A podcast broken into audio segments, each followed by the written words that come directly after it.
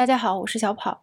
我从来不炒股，但是特别喜欢观察股市，因为股市上什么都有，有金融知识，有故事，还有很多博弈论游戏。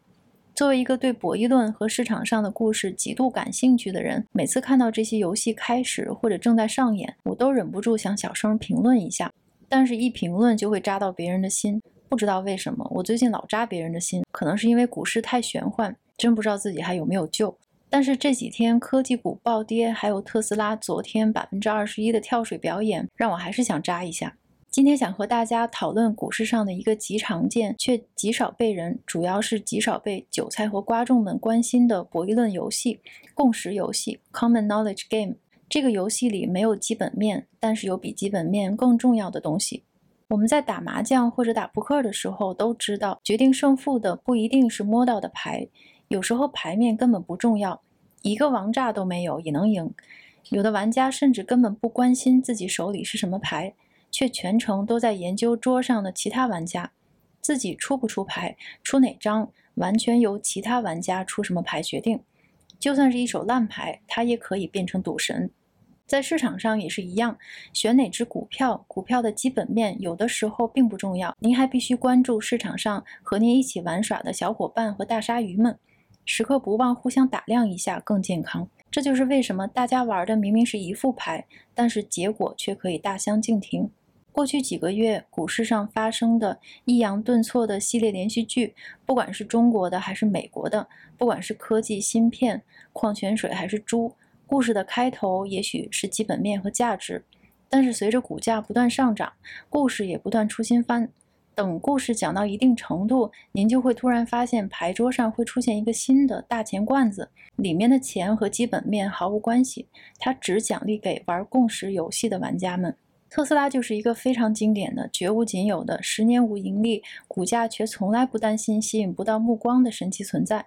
比如上周的新动静，拆股了，一股变成五股，一张特斯拉的饼饼被切成五小块。还没等媒体普及什么是拆股，什么是 stock split，朋友圈里已经在喊打折了，便宜抢好货的机会难得，赶紧去抢购啊！于是抢购就真的上演了。但如果您仔细想想，把一张饼切成五小块，这张饼的卡路里和能量会增加五倍吗？每一小块对您吃饱的效用会更大吗？原来吃五张饼才吃饱，现在吃切成五小块的一张饼就饱了吗？当一只股票的价格过高，拆股来降低股票的票面价格，那股东的权益更大了吗？公司市值更高了吗？更有价值、更宝贝了吗？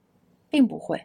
分割后，股东权益不变，公司市值也不变，改变的只是股价以及流通股的数量而已。它的价值没有变得更多，里边的水和泡沫的含量也没有变得更少。不仅如此，正好相反，反而因为朋友圈喊打折疯抢，水含量反而更高了。我们总会忘记暴富的故事跟大部分人是没有关系的。股票今天涨不是明天涨的原因，别人赚钱不是您赚钱的原因。原来根本不关心股票的人，现在进来不是因为摸了一手好牌，而是朋友圈里的所有人都上牌桌了，朋友圈刷屏了。这件事儿说好听一点就是 formal，fear of missing out，怕落单；说的扎心一点就是看到别人赚钱比自己亏钱还难受。这就是共识游戏 （common knowledge game）。人群看人群的力量，我不要我怎么想，我要看您怎么想。我认为是好的不一定好，我觉得大家都觉得是好的，也不一定是真的好。只有大家都觉得，其他所有人都觉得它是好的，是真的，它才是真的好，才会变成现实。凯恩斯老师把这叫做报纸选美比赛，不要选自己觉得最漂亮的小姐姐，要选别人觉得漂亮的。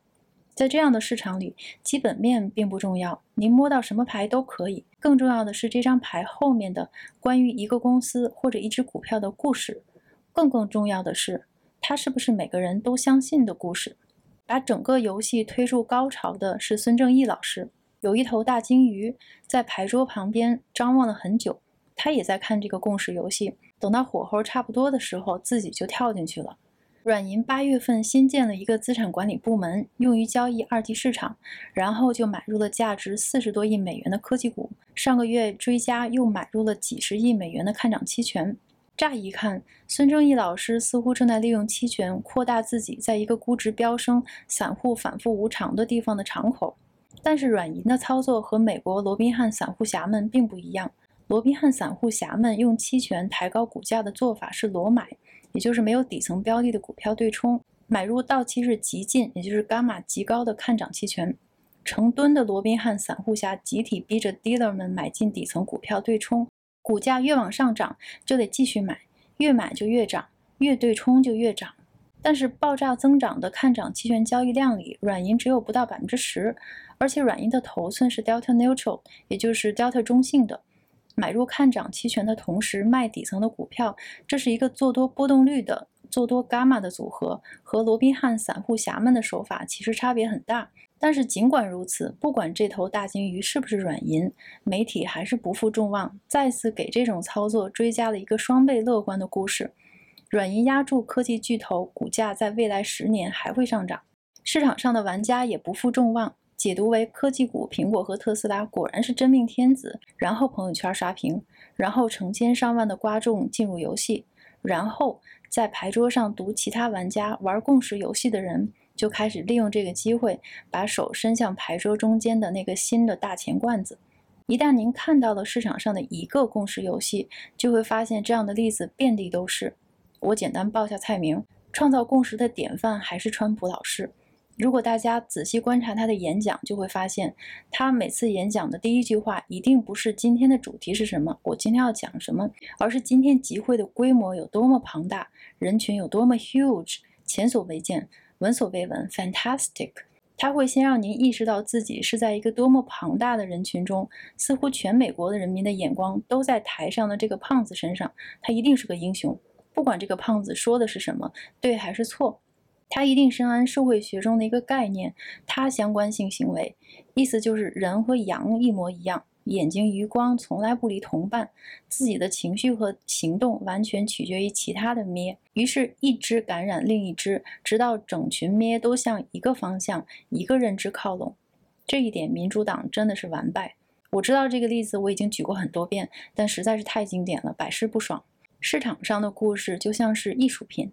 人类在这个世界上最崇高的使命就是创造艺术。艺术品不会归零，它总会有价值，不仅有，还会很持久。因为艺术是一种感觉，感觉永远可以讲成故事，而且灵感永远用不完。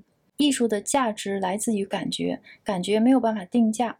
同样道理，为市场上的故事寻找真实的价值，您一样是没有答案的。特斯拉就像一件伟大的行为艺术作品，它的价格完全基于故事，还有故事给您的小心灵带来的感受。黄金和比特币也是一样，但是没有关系，这些都并不妨碍他们日日冲新高。那这个共识游戏是怎么结束的呢？故事讲完了，朋友圈消停的时候就结束了。就像昨晚，蓦然回首，特斯拉已经跌去了整个通用汽车的市值，那时候还没开盘呢。这就是施梦绿代表团的表演姿势。拆股的故事讲完了，而且暂时没有新的故事，大喊大叫就是这个样子。科技、芯片、猪和矿泉水其实都是一样的。但是大家不用担心马斯克老师，还有其他讲故事的老师们，他们一定会找到另一个故事来推动下一轮的共识游戏。好的，今天就和大家分享到这里，谢谢大家，我们下次再见。